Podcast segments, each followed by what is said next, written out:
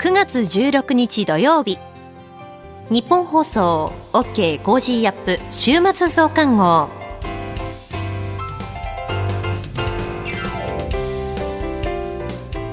ニッポン放送アナウンサーの新行市佳です。OK コージーアップ週末増刊号。今週の放送でセレクトした聞きどころ今後のニュースの予定を紹介していくプログラムです。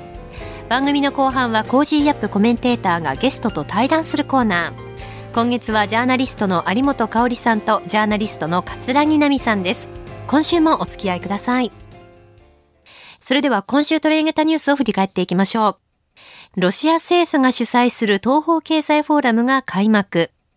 7月の実質賃金、前年同月比で2.5%のマイナス。国債長期金利0.72%まで上昇。2014年1月以来の水準。ロシア北朝鮮首脳会談。金正恩総書記は軍事協力で連携強化を強調。第2次岸田再改造内閣発足。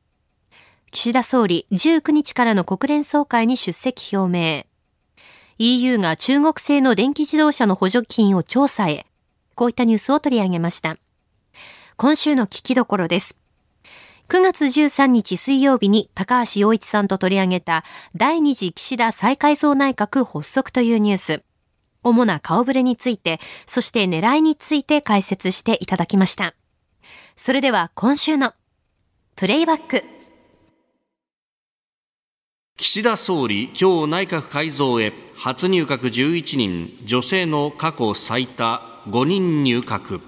え今日行われる内閣改造で岸田総理大臣はすべての閣僚の顔ぶれを固めました。松野官房長官や鈴木財務大臣らを留任させ政権の骨格を維持する一方で外務大臣に上川陽子元法務大臣を起用するなどこれまでで最も多い女性5人が入閣することになりました。初入閣は11人となっております。えー、他に留任は西村経産大臣、河野デジタル担当大臣、高市経済安保担当大臣、それから公明党の斉藤国交大臣ということだそうです。うんえー、女性はあ高市上川両氏以外に子ども担当加藤鮎子氏復興土屋品子氏、えー、地方創生担当地味花子氏ということだそうですね。うん、はい、あれですね、まあ、こういうの改造を見るときに、留任が何人か、うんはい、それとあと、初入閣が何人か、あと再任が何人かってね、見るんですけどね、はい、初入閣が多いのはやっぱりあれですよね、入閣待機組。入閣待機組っていうのは、衆議院が5回以上かな、あの、あと参議院が3回。はい、っていうのがポイントなんですけど、ね、当選回数、うん、当選回数ね、そういうのがたくさんいるんでね、うん、そこを裁かなきゃいけないわけで、まあそうすると、あの、この初入閣の人を見ると、まあほとんどみんな、まあ入閣、まあ、あの待機組の人ですよね。はい。で、あの、一人だけ違ってるのがいて、まあ、その入閣待機組じゃなくて入れると目玉と言われるんだけど、初入閣でね。うん、これ一人でね、加藤鮎子さん。これあの、衆議院の3期、3期目ってなんだけど、はい、それが初入閣。だから目玉っていうのはこの一人しかいないっていうことになっちゃうわけで。あとの他の人はみんな、あの、にまあ、待機組ですからね。はい、だからそういう意味で順繰りになってるということになっちゃいますね。だからこの、まあ、加藤鮎子さんっていうのを少子化で入れたっていうことは、はい、まあ、目玉なんっていうことなんでしょうね、おそらくね。で、それだから女性で5人っていうのと合わせて、これがまあ目玉。はい、それで、それで、あと見れるのは、再人組、再任2人いるんですけどね、1人は上川陽子さん、これはあの外務大臣だから結構重要ポストなんですけどね、林さんの変えて、林、まあ、ね、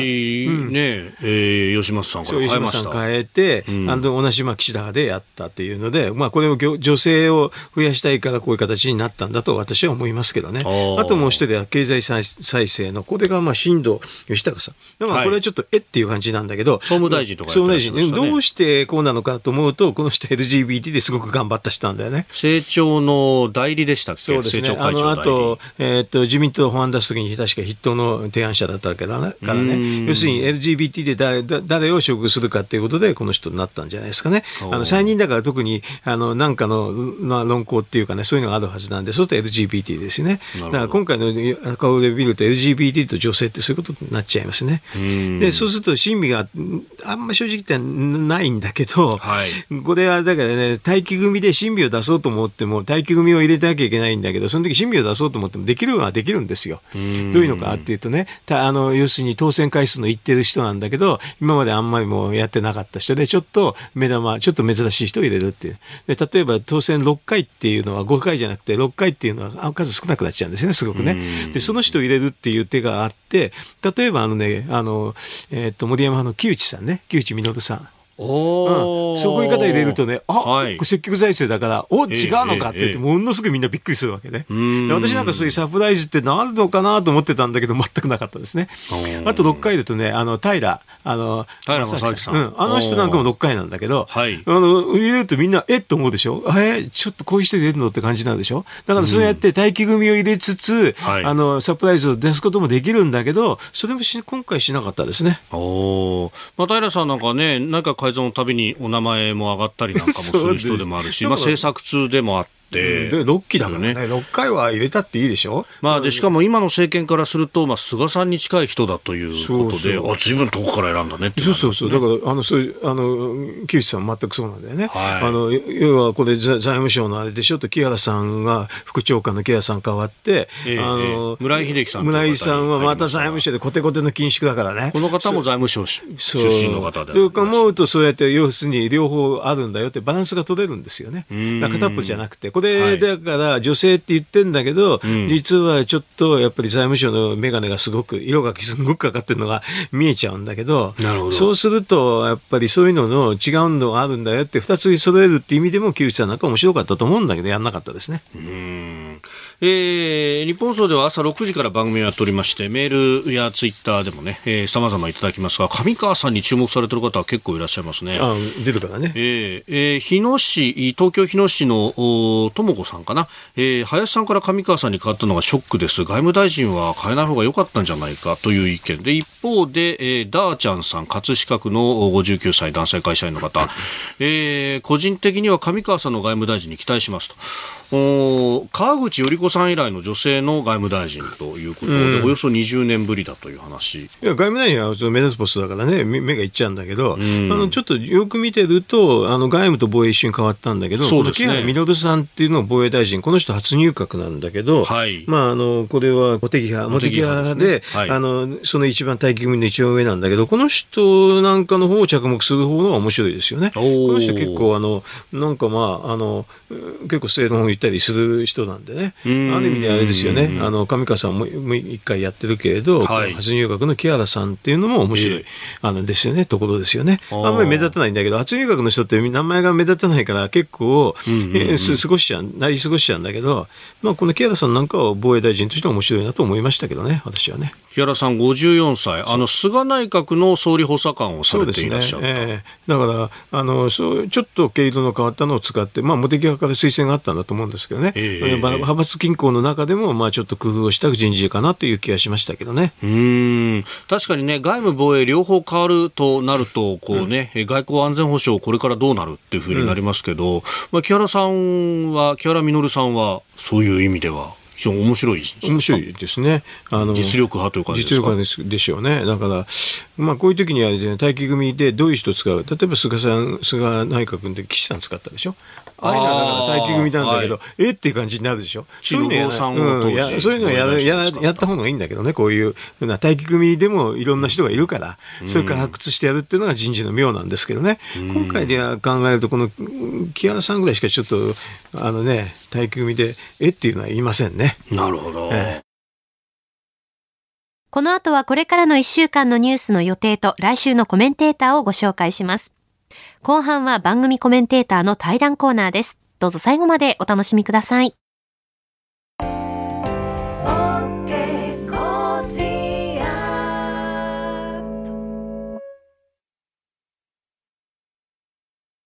自分よし、相手よし、第三者よし。この三方よしの考え方は、より良い人生を築くための重要な指針です。モラロジー道徳教育財団は、ビジネスリーダーのための経営誌、月刊三方よし経営を発刊。人づくり SDGs に取り組む企業の皆さんにおすすめの一冊です。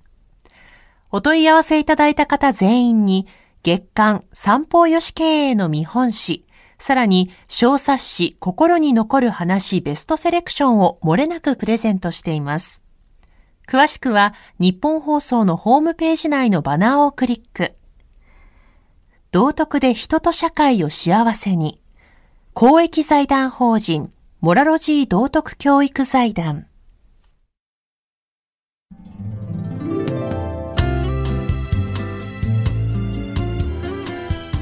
OK コージーアップ週末増刊号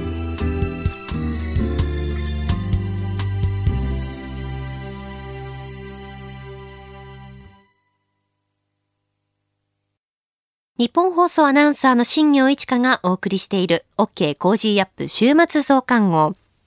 ここでお知らせです。え番組の中でもお伝えしたんですけれども、え来週私新行お休みを、休暇をいただきます。エネルギーをたっぷりとチャージしてきます。ということでですね、来週は日替わりで日本放送のアナウンサーがアシスタントを務めます。9月18日月曜日は小永井和穂アナウンサー。19日火曜日は東島エリアナウンサー。20日水曜日は内田祐樹アナウンサー。21日木曜日は箱崎みどりアナウンサー。22日金曜日内田祐樹アナウンサーです。さらにですね、福島県応援キャンペーンと題しまして、安全で美味しい福島県の食材を楽しめる都内の飲食店などご紹介する予定です。プレゼントもご用意しました。発見福島から福島県産の美味しい食材、常磐ものセット。こちらをですね、毎日プレゼントいたしますのでご応募お待ちしています。そしてもう一つお知らせです。9月8日、北アフリカのモロッコでマグニチュード6.8の地震が発生し、現地では大きな被害が出ています。日本放送では被害に遭われた方々を少しでも支援するため、お聞きの皆様から支援金、義援金をお受けしています。有楽町の日本放送本社では正面玄関に募金箱を設置しています。受付時間は平日朝8時から夜8時までです。銀行での振り込みは三菱 UFJ 銀行本店普通預金口座番号1856611 1856611です。口座名義日本放送義援金でお近くの銀行からお振り込みください。えー、なお大変申し訳ございませんが、振込手数料は各自でご負担いただく形になります。皆様の温かいご協力、よろしくお願いします。続いてはこれからのニュースの予定をお伝えします。9月18日月曜日、国連 SDGs サミット開催。ラグビーワールドカップ日本対イングランド。9月19日火曜日、定例閣議、国連総会一般討論演説。国土交通省が基準地価を公表。金融庁が中古車販売大手ビッグモーターと損害保険ジャパンへの立ち入り検査開始。アメリカ連邦公開市場委員会 FOMC 開催。9月20日水曜日。8月の訪日外国人数発表。8月の貿易統計発表。自民党二階派が夏季研修会開催。9月21日木曜日。日銀金融政策決定会合開催。イギリス・イングランド銀行金融政策と議事録を発表。東京ゲームショー2023開催。9月22日金曜日、定例閣議。小池知事定例会見。8月の全国消費者物価指数発表。上田日銀総裁会見。9月23日土曜日、サッカー女子国際親善試合、日本対アルゼンチン。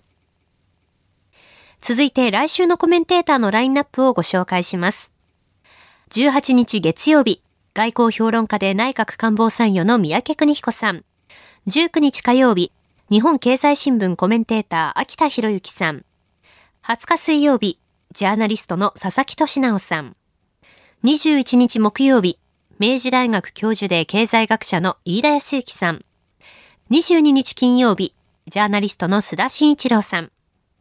コメンテーターの皆さんは6時台からの登場、ニュース解説をしていただきます。この後は Cozy up コメンテーターがゲストと対談するコーナー。今月はジャーナリストの有本香さんとジャーナリストの葛城奈海さんです。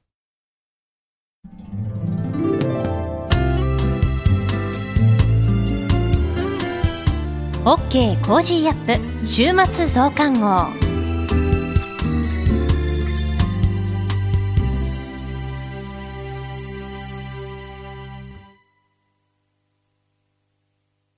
道徳って何だろう？思いやりって必要なの？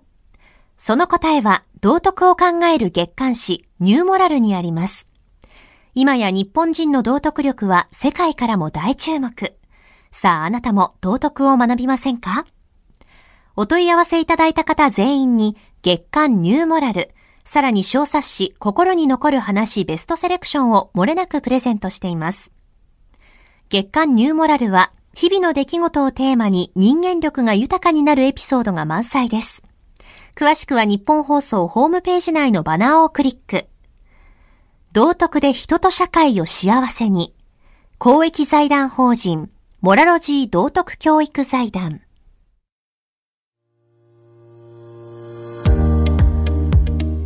ジャーナリストの有本香里です。この配信は日本や世界を取り巻く様々な課題を掘り下げる対談番組。今回のお相手は、モラロジー道徳教育財団、令和専攻塾講師でジャーナリストの桂木奈美さんですよろしくお願いしますよろしくお願いいたします今回は北朝鮮による日本人拉致問題これを取り上げたいと思います、桂木さんは予備役ブルーリボンの会の幹事長を務められていてえ北朝鮮による日本人拉致問題にも積極的に長年取り組んでこられています。まずはですねこのずっと救出できないこの、まあ、も状況ですね、うん、これどういうふうにご覧になってますか？本当に悔しいし歯がゆいです。で前回前々回の話ともすごく共通する闇を感じてまして、というのは、まあ、普通の国と国であれば外交交渉っていうのは、まあ、ルーズベルトの言葉分かりますけれども片手に棍棒を持って穏やかに話すようなものだと思うんですが日本の場合その片手の棍棒がないままに単に穏やかに話しているのでいくら外交交渉しても帰ってこないんだろうなってことを強く感じてます。そうですね、まあ、あの小泉訪朝でね2002年に日本人の拉致被害者5人が、あまあ、ご家族とともに帰国してもうすでに21年経つんですね。そうなんですよねまあ、それ以降ですねいろんなことが言われました。はい、で私もあの、まあ、テレビ番組やなんかでですねちょっとした動きがある都度、うんまあちょっと自分でもね後悔があるんですけどね、なんかすごく期待を持たせるようなことを言ってしまった時期もあってね。あそうですか。えー、まあそういう情報もありましたからね、はい、実際。ででも実際には救出に向けた具体的な動きっていうのがまあほとんどないと言っていい。うんうんうん、この理由ってどこにあると思いますか？うん、まああのやはり軍事力をちらつかせることなく交渉し続けていることが最大の原因だと思うんですね。いくらあの経済制裁をしても効果がなかったっていうのがこれまで21年間誰も帰って来させることができなかったという結果に表れていると思いますのでもういい加減普通の国のようにいざとなったら日本だって軍事力を使うんだ自衛隊を出すんだっていうことを少なくともちらつかせることぐらいはすべきだと思ってます。うん、そうですね。で、まあ政府はね、うん、歴代そのまあ担当大臣を置いたり、あるいは官房長官がね、はい、えー、兼務したりということで。うん、拉致問題はその最優先課題だというふうに言ってるんですが、でもなんかあのいろんなね集会やなんかで政治家とも接触すると思うんですけれども、はい、この実際に何かをやるぞっていう意思を感じるってことありますか？ないですね残念ながら。もうやってるやってる詐欺でしょうっていうツッコミを入れたくなります。本当ですよね、ね、その特に政治家の方々にはですね、ブルーリボンバッジつけてくださってる方いっぱいいらっしゃるんですけれども、えー、なんかそれをつけてることによって免罪符にしてませんかって言いたくなります。本当にね、うん。つけてるってことの意味をね、えー、日々感じてますかっていうふうに言いたくなりますよね。ですよね。うん。本当にそう思いますね。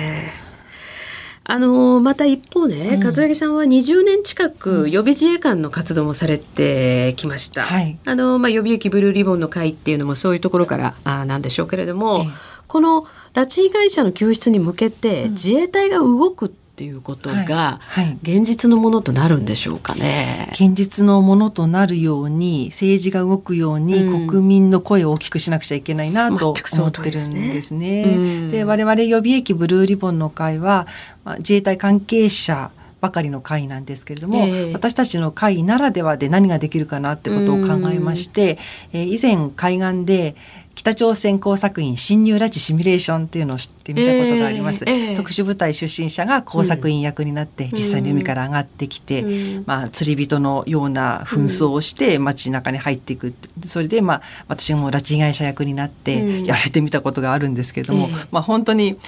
まあ、ひどい目に遭いまして、ええ、こんな目に自分たちが会う、もしくは自分の愛する人たちが会うなんてことをリアルに想像したら誰だってほっとけない問題のはずなのになっていうことを感じましたね。ねでまあ、そんな私たちだからこそ予備役え拉致被害者救出に自衛隊の活用をということを訴えさせていただいてます。でそう言うとなんか多くの方がですね自衛官の命を何だと思ってるんだとか 情報もないのにどうやって助けるんだとか、うんうん、ハリウッド映画の見過ぎなんじゃないのとかっておっしゃるんですけど、そんなことまで言う人いるんですそうなんですよ。まあそもそも情報もないのにって言ってる人たちに対しては、うん、21年も経ってね情報もないなんて言ってること自体国が本気で救出する、ね、つもりがなかった現れなんじゃないのと言いたいですし、うん、あの自衛官の命を何だと思ってるんだっていう人に対しては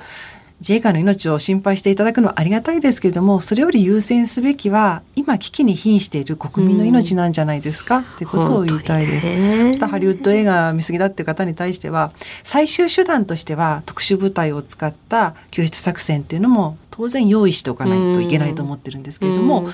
自衛隊の活用法ってそればかりではなくって、えー、例えば情報収集の任に自衛官についてもらうってことも一つだと思いますし、うんね。えー、もっと簡単に実現できそうなこととしては今後日朝のトップ会談が行われたとしたら、うん首相の隣に制服を着た自衛官がでんって座ってるっていうだけでも、今までの日本にはなかったことなので、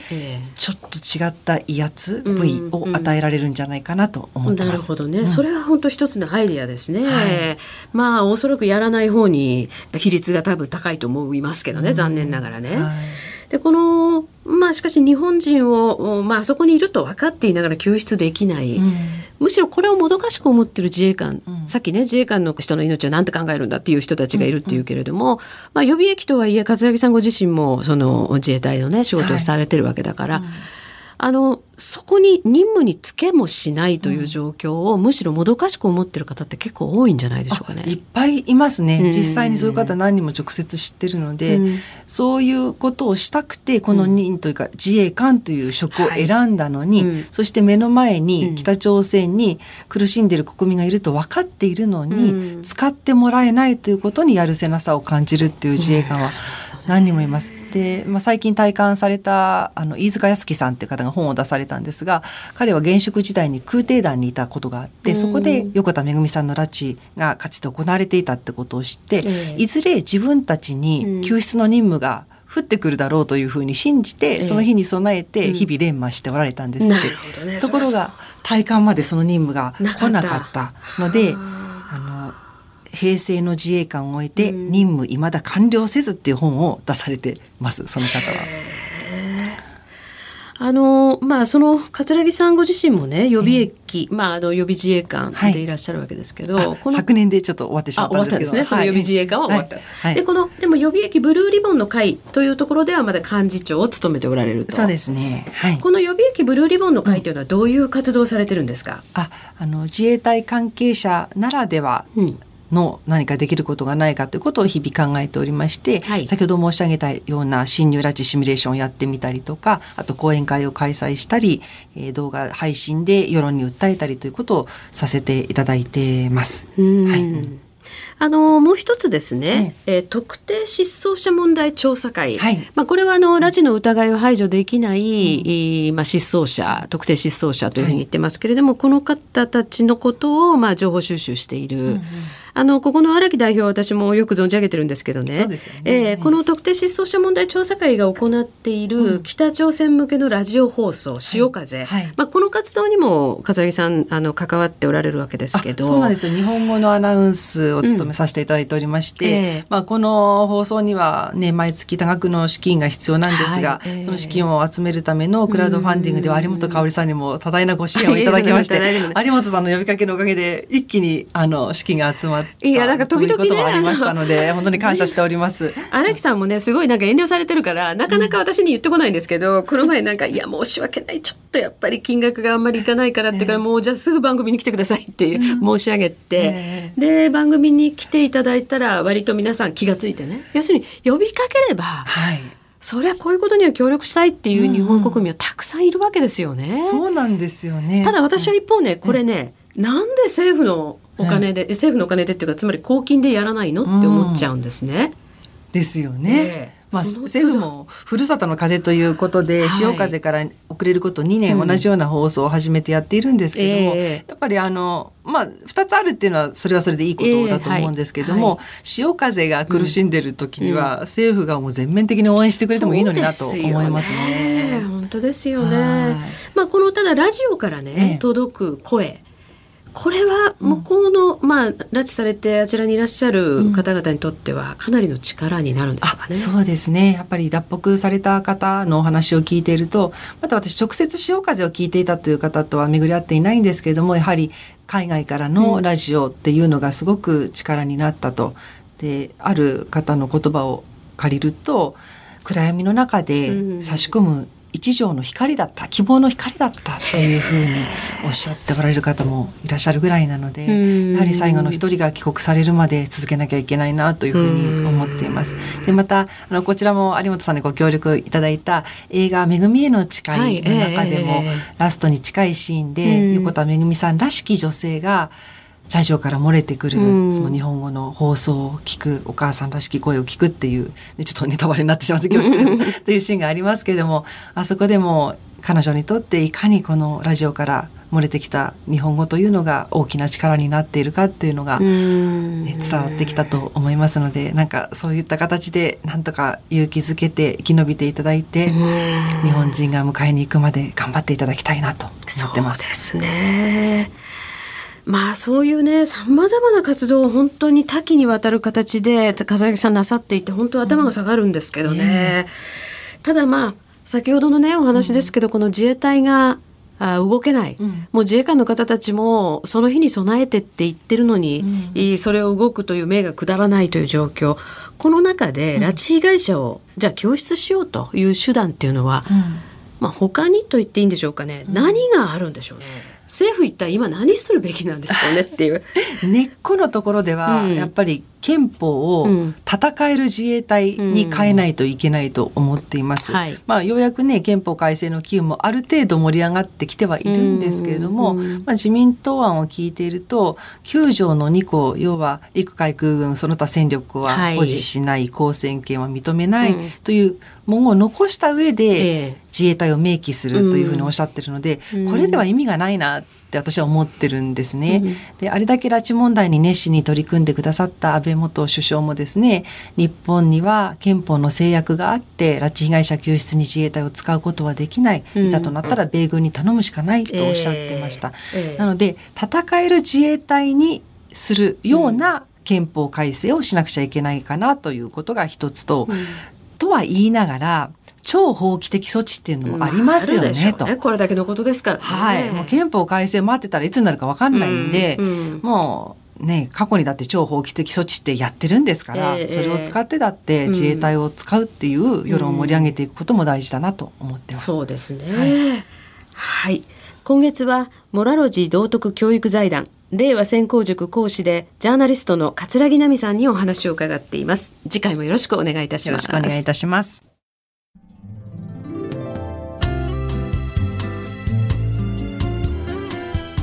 OK コージーアップ週末増刊号。